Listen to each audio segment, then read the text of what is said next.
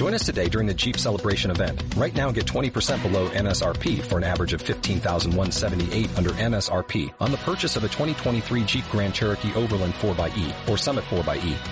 Not compatible with lease offers or with any other consumer incentive offers. 15,178 average based on 20% below average MSRP from all 2023 Grand Cherokee Overland 4xE and Summit 4xE models in dealer stock. Residency restrictions apply. Take retail delivery from dealer stock by 4-1. Jeep is a registered trademark.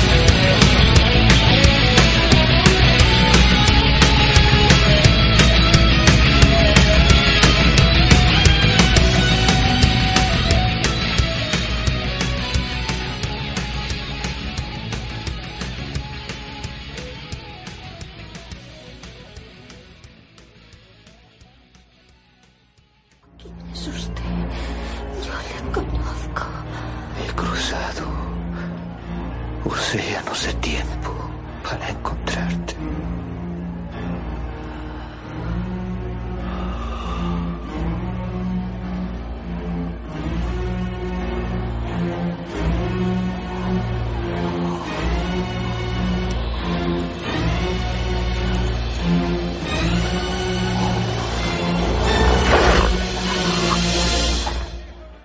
vida, excodrianos, bienvenidos a la sesión 80 de Excodra Radio. Saludamos muy fuerte desde mi radio Jaén os damos ahí un par de mordiscos en la yugular bien fuertes. Espero que estéis todos muy bien y mirad, joder, llevamos ya 80 sesiones de radio, casi cuatro años que llevamos con las sesiones. Cómo va pasando el tiempo, es increíble. Y bueno, pues eso, pues en nuestra sesión número 80 pues abrimos con Rosendo y Flojos del Pantalón. Vamos a tener una sesión muy clásica aquí de, de musiquita, esperemos que os guste. Y eso, pues ya sabéis, que esperamos que hayáis tenido una muy buena semana y que la siguiente sea mejor y abróchense los cinturones del estar a gusto porque comenzamos.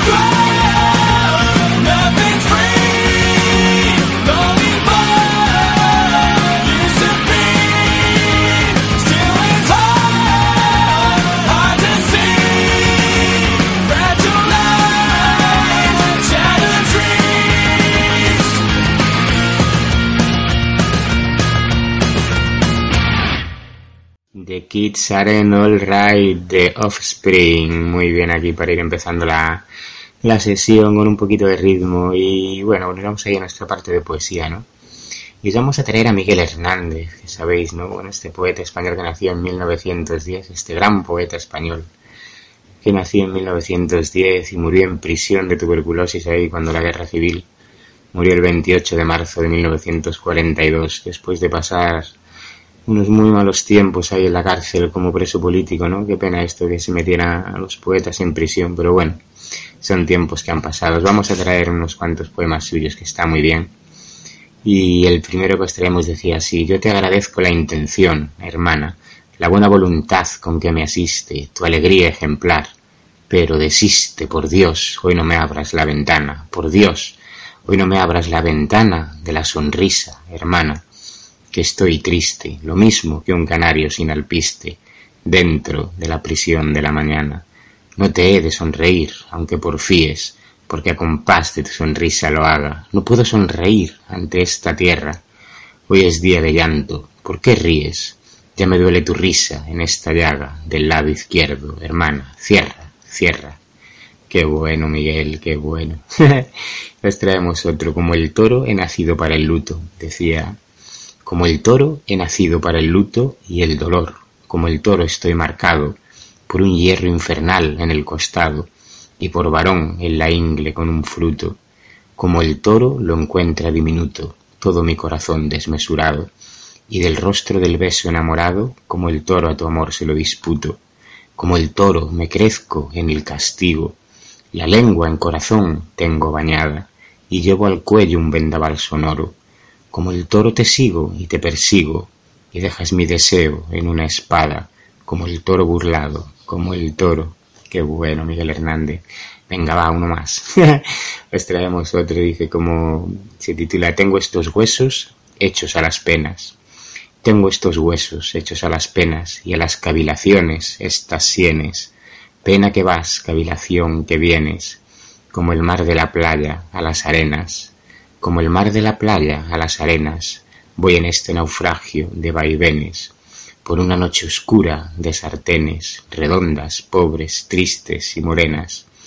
Nadie me salvará de este naufragio si no es tu amor, la tabla que procuro, si no es tu voz, el norte que pretendo, eludiendo por eso el mal presagio de que ni en ti siquiera habré seguro, voy entre pena y pena, sonriendo.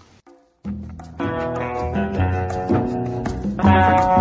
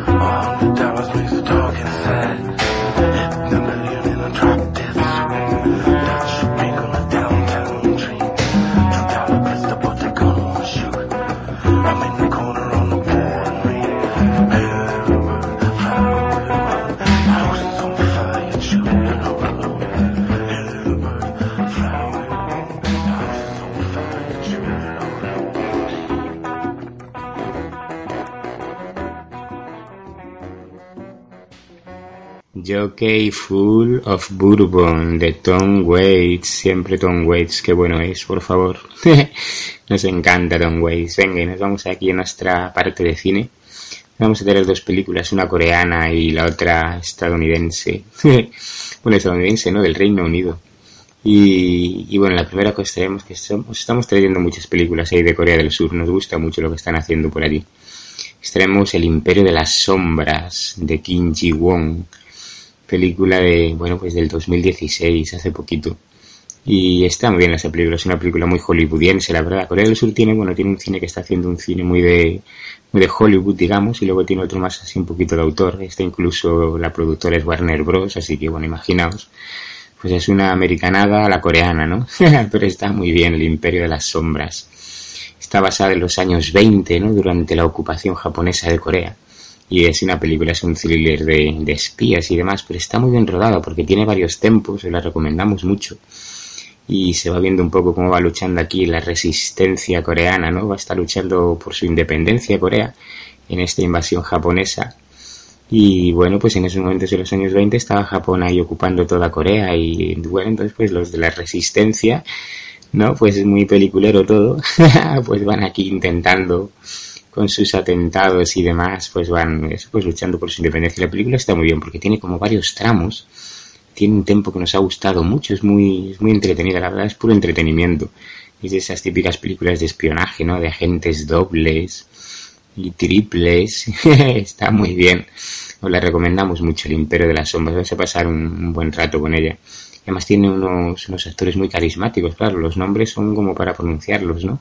Son Song Han Kong, Gong Yu, Han Jimin, o sea, imposible para nosotros, esto no, no lo tenemos todavía interiorizado. Pero, pero son actores muy buenos, tienen un muy buen casting la película y, bueno, no hay mucho que destripar de ella, simplemente película de espionaje, eh, de cómo van luchando aquí, pues bueno, los independentistas coreanos contra los japoneses. Y es todo muy, un desarrollo muy policial, pero, pero está muy bien, nos recomendamos mucho El Imperio de las Sombras. Y las de Corea del Sur, como siempre, que estamos muy metidos últimamente en ellas. Y luego lo otro que tenemos es La Naranja Mecánica de Stanley Kubrick, película de 1971, que ya todos habréis visto, por supuesto, bueno, al menos los, más mayorcitos, ¿no? Igual los más jóvenes, ¿no? Pues, pues todavía no, no la han visto, ¿no? No se han metido mucho con Stanley Kubrick. Y me llamó la atención porque la volví a ver y hacía como 20 años que no la veía. Y entonces, claro, cuando la vi de chaval, pues me, me fijé más en la parte más espectacular de la película en toda su estética que tiene. Lo bueno, sabéis que es de un grupo de amigos con el Alex aquí de cabecilla, que son un poco, parecen unos skinheads, ¿no? son muy agresivos y van por ahí, pues bueno, pegando palizas, violando. Ese, bueno, sabéis que es en un futuro aquí un poco inventado, ¿no? es un thriller futurista de estos. Muy bueno que dice Stanley Kubrick, bueno, que está, está basado en la novela de Anthony Burgess y, está muy bien, ¿no? Porque lo, que nos llamó la atención de la película, bueno, que seguro, bueno, ya la conocéis todos, por supuesto. Y lo que nos ha llamado la atención ahora es el, núcleo de la película que tiene sobre su crítica de, del sistema penal, ¿no? Porque en realidad, aparte de la película, de toda esta estética que tiene tan bella y que es tan magnética, pues es el debate que tiene sobre qué hacer con los criminales, ¿no? Si reformarlos o castigarlos, o castigarlos y reformarlos al mismo tiempo. Entonces la película, bueno, lo que le hacen al Alex, este, nuestro protagonista, y narrador de la historia tan carismático también, pues, pues es eso, en vez de el nuevo sistema judicial en este futuro lo que pretende es no tanto castigar como reformar.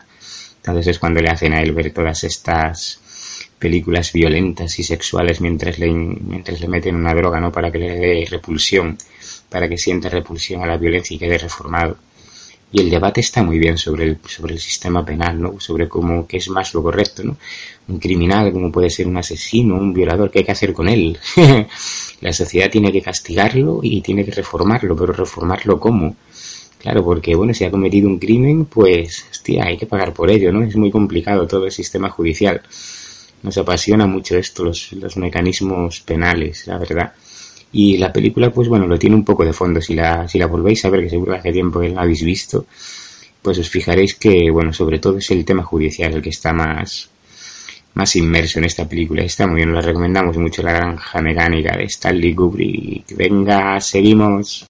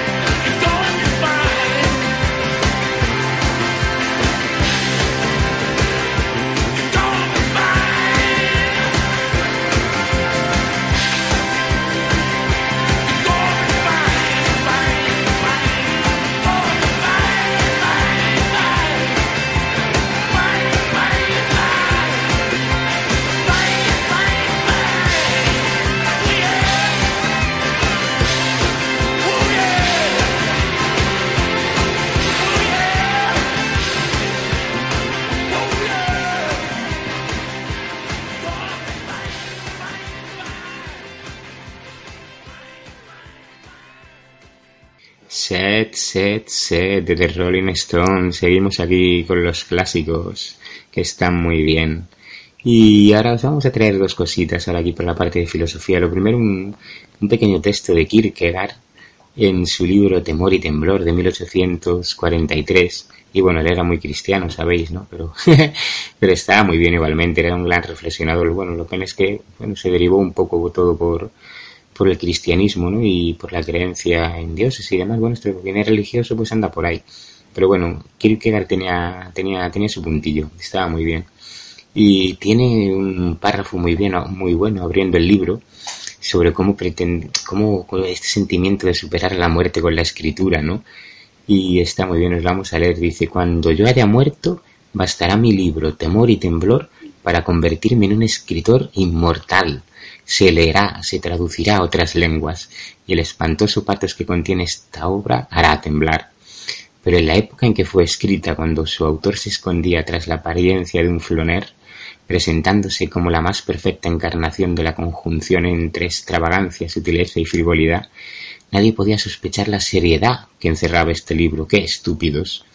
Pues nunca como entonces hubo mayor seriedad en aquella obra. Precisamente las apariencias constituían la auténtica expresión del horror.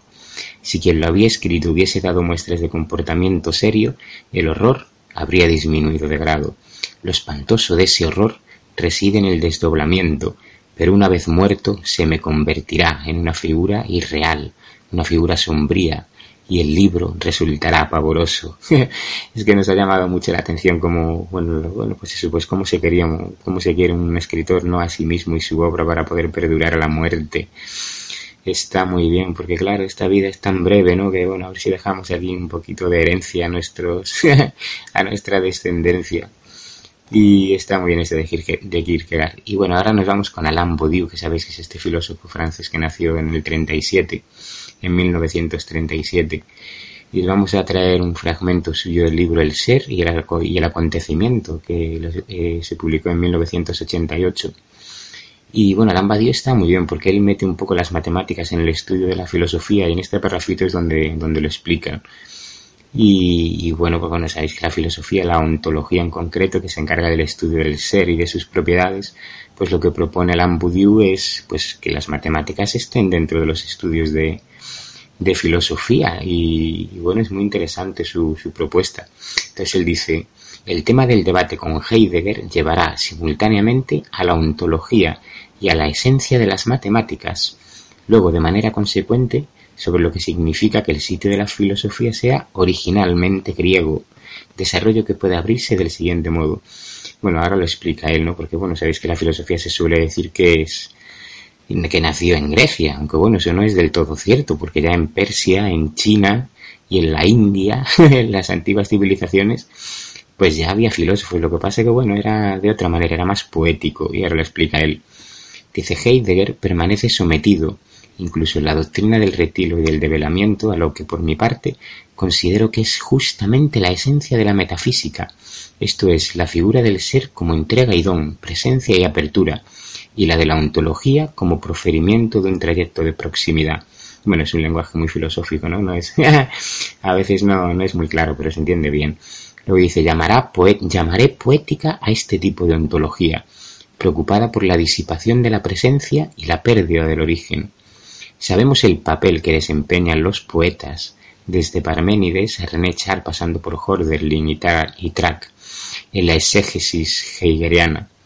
Me esforzaba por seguir sus pasos, aunque según una apuesta muy diferente, cuando en teoría del sujeto convocaba en los nudos del análisis a Esquilo y Sófocles, y Sófocles, a Mallarmé o Hölderlin o Rimbaud. Claro, bueno, porque desde la poesía se puede hacer mucha filosofía y él lo que va a proponer es un poco esta filosofía poética, pues eh, cambiarla un poco por una filosofía más matemática. Luego dice, ahora bien, a la seducción de la proximidad poética, a la que sucumbo apenas la nombro, claro, porque es muy atrayente, opondré la dimensión radicalmente sustractiva del ser, forcluido no sólo de la representación, sino de toda presentación. Diré que el ser, en tanto ser, no se deja aproximar en forma alguna, sino tan solo suturar en su vacío a la aspereza de una consistencia deductiva sin aura. El ser no se difunde en el ritmo y la imagen, como puede ser pues esto, la poesía no reina sobre la metáfora, es el soberano nulo de la indiferencia, la ontología poética que se encuentra como la historia en el impas de un exceso de presencia donde el ser se oculta, debe ser sustituida por la ontología matemática, la ontología poética, el estudio del ser de, manera poética, debe ser sustituido por la ontología matemática, en la que se realiza por la escritura de la descualificación y la impresentación, cualquiera sea el precio subjetivo. En la medida en que se trata del ser en tanto ser, la filosofía debe designar la genealogía del discurso sobre el ser y la reflexión posible de su esencia en Cantor, Gödel o Cohen, antes que en Hoderling, Track o Celan. Claro, porque eran más poetas. Qué raro que no menciona a Nietzsche. Bueno, en el libro sí que lo menciona. Pues Nietzsche era una filosofía muy poética y él, bueno, por lo que aboga es por una filosofía matemática.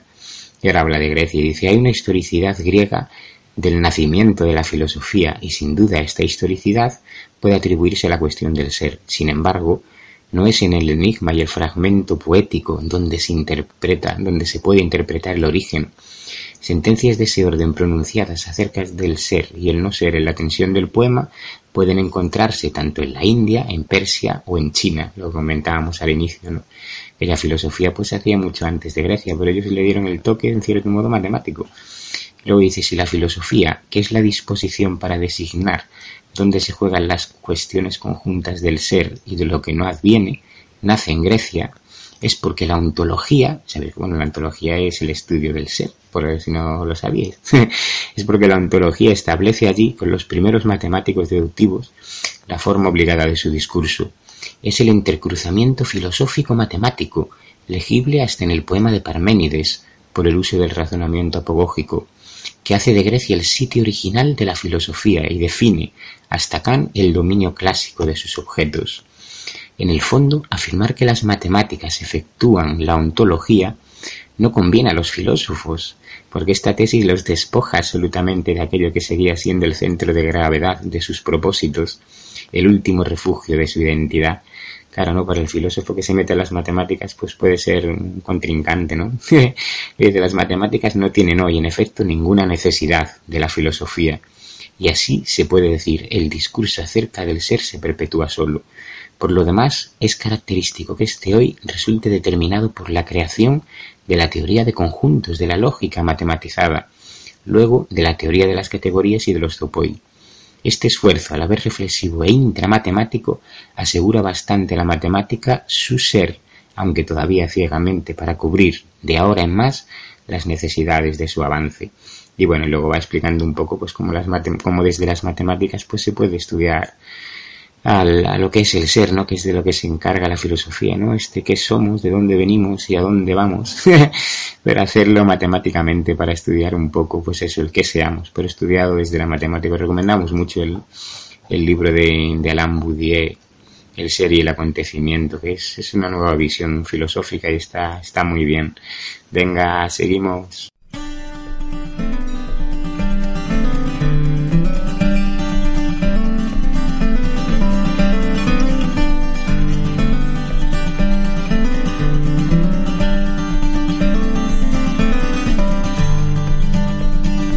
Didn't try hard enough. I didn't try hard enough. The gold we saved and the good times turned to lead when it was rough. I must admit the rough was pretty tough. I didn't try hard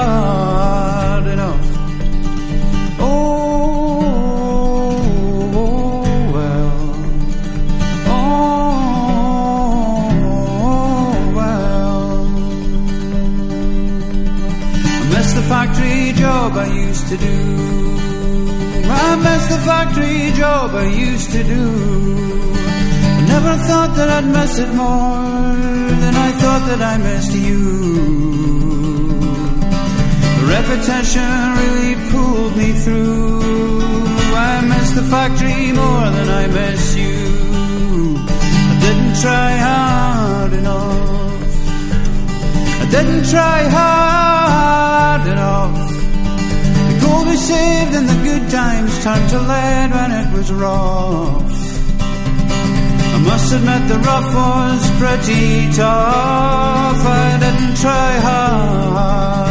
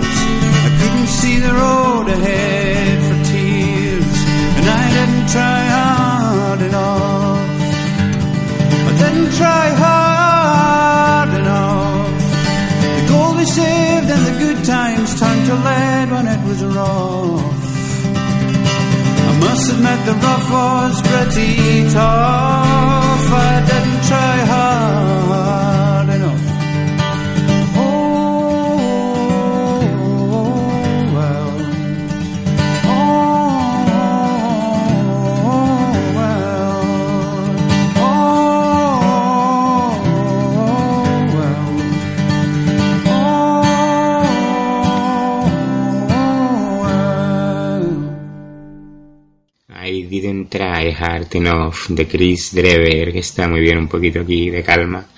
Vamos mezclando, que la, la sesión en general está un poco calmada, ¿no? Pero bueno, os vamos a traer luego un poquito más, más de marchilla. Como siempre, os vamos cambiando un poco. Y ahora hemos leído una noticia de ciencia que nos ha llamado, nos ha, nos ha llamado mucho la atención, que es un des- el desarrollo de una vacuna frente al VIH, el virus que produce el SIDA, ¿no? Una noticia desde el CSIC, y os la leemos, está muy bien, dice, investigadores del Consejo Superior de Investigaciones Científicas, el CSIC, están colaborando en el desarrollo internacional de una vacuna contra el virus, contra el virus de la inmunodeficiencia humana, el VIH, causante del SIDA, a partir de la combinación de tres inmunógenos. Este nuevo prototipo de futura vacuna ya ha pasado la fase de ensayo de seguridad y respuesta inmunológica con un centenar de pacientes y está listo para pasar las fases 2 y 3 de eficacia clínica. Los resultados se publican en la revista Lancet HIV. Y bueno, está muy bien porque el SIDA, bueno, sabéis que tuvo aquí desde que apareció por los años 80, ¿no? Fue una gran, una gran pandemia. Y, pero bueno, aún en los países subdesarrollados aún sigue ahí bastante, bastante jodiendo ahí a la población, es una putada. Y dice, la participación del CSIC en el desarrollo de la nueva vacuna está lider- liderada por el grupo del investigador Mariano Esteban, del CNB. El grupo de Esteban es el responsable de uno de los tres inmunógenos utilizados, el vector NIVAC. Dice, esta combinación acelera la activación de la respuesta inmune específica en los, de los individuos vacunados, lo que es importante para conseguir protección. Estos procesos de inmunización son muy relevantes para futuros ensayos de eficacia contra el VIH en países con un alto índice, con un alto índice de infección. El resultado de esta fase del ensayo clínico 1B, realizado en Suiza con 96 voluntarios, muestra la evolución de los vacunados, midiendo parámetros que correlacionan con seguridad, respuesta inmunológica y protección. Este estudio ha demostrado que los procesos de vacunación son seguros y producen respuestas inmunes específicas de forma rápida frente al VIH, con altos niveles de anticuerpos neutralizantes del VIH y de amplio espectro de acción contra los distintos subtipos del virus. Y está bien, dice, actualmente solo hay tres ensayos clínicos, solo hay tres. En Sudáfrica, que han, llegado a la fase clínica 2B, bueno, sabéis que para los estudios de los medicamentos pues se van, se van llevando diferentes fases, ¿no? Primero un poco de laboratorio con animales, luego se lleva a humanos y se va probando. Entonces en estos tres ensayos que están haciendo en Sudáfrica evalúan la eficacia de las vacunas generadas y ninguno de ellos incluye esta nueva combinación de inmunógenos. De ahí la importancia de los resultados obtenidos en este nuevo ensayo clínico. Está muy bien que lo avancen. Luego dice las infecciones por el virus del VIH causante del SIDA continúan siendo una de las grandes pandemias que afectan a la humanidad Ya veréis qué datos, con más de 37 millones de personas que viven con la infección, 37 millones, unos 32 millones de personas fallecidas desde su aparición en 1981, apareció en el 81, y con, y con 770.000 muertes en 2018. Claro, esto es que en los países subdesarrollados todavía el SIDA está, está atacando mucho a la población, qué pena. Lo dice, para controlar la expansión del VIH es fundamental obtener una vacuna preventiva, pero hasta el momento, y a pesar de múltiples intentos, solo un ensayo clínico en Tailandia, con 16.000 voluntarios, ha demostrado una protección limitada al 31%. Bueno, pues a ver si, si consiguen la vacuna contra el VIH, ¿no? Sería, sería un gran adelanto, ¿no? Claro, ahí sabéis que en ciencia pues hay grandes campos del conocimiento muy, que nos afectan mucho, ¿no? Como son los estudios del cáncer y del SIDA también. Y bueno, a ver si, van avanzando. Estamos viendo la noticia que se vayan avanzando por aquí. Venga, seguimos. I left alone. My mind was blank. I needed time to think to get the memories from my mind. What did I see? Can I that what I saw that night was real and not just fantasy? Just what I saw in my old dreams were the reflections of my Walkman staring back at me.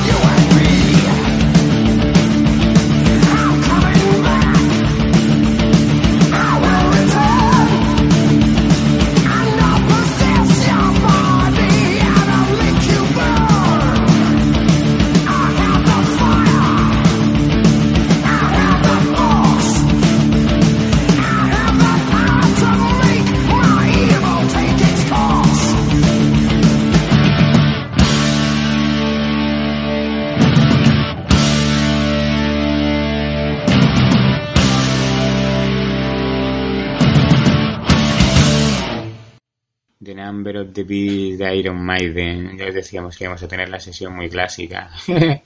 Está muy bien, hacía mucho tiempo que no he escuchado a los Maiden. Es que el tiempo es esto que siempre nos preocupa, ¿no? Que va pasando súper rápido. Y ahí que lo escuchábamos en nuestra juventud. The Number of the Beast, qué grande.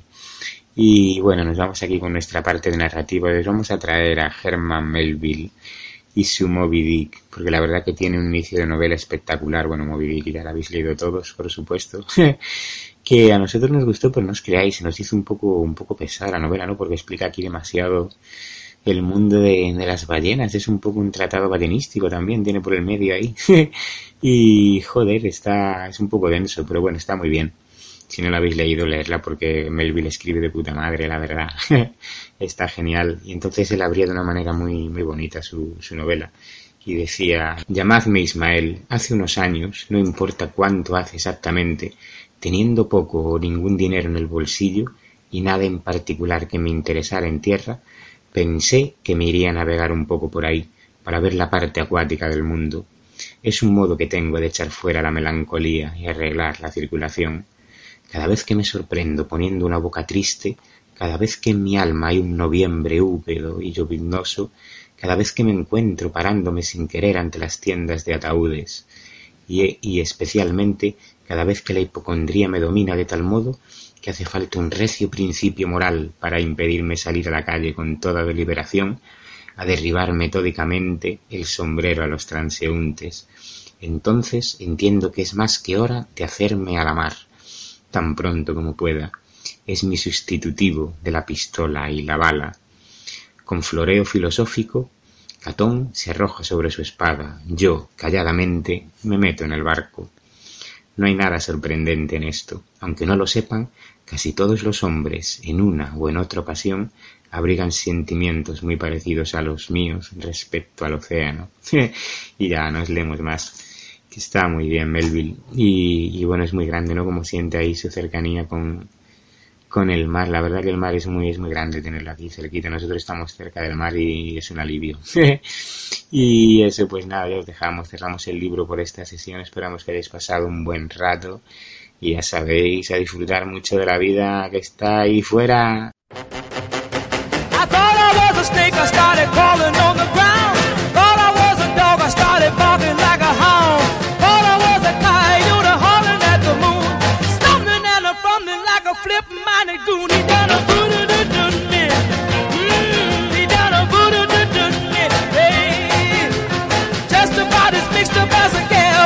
can be.